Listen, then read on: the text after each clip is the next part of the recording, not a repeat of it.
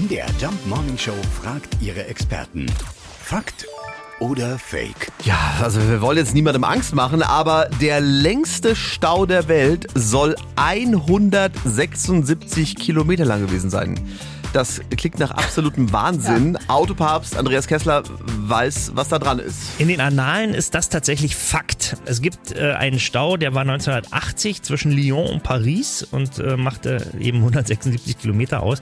Es gibt aber nicht ähm, verzeichnete, also nicht äh, in den Annalen verzeichnete Staus in China, die deutlich länger waren und vor allen Dingen auch länger gedauert haben. Man spricht da von einer Woche. Ähm, der müsste eigentlich nachgetragen werden.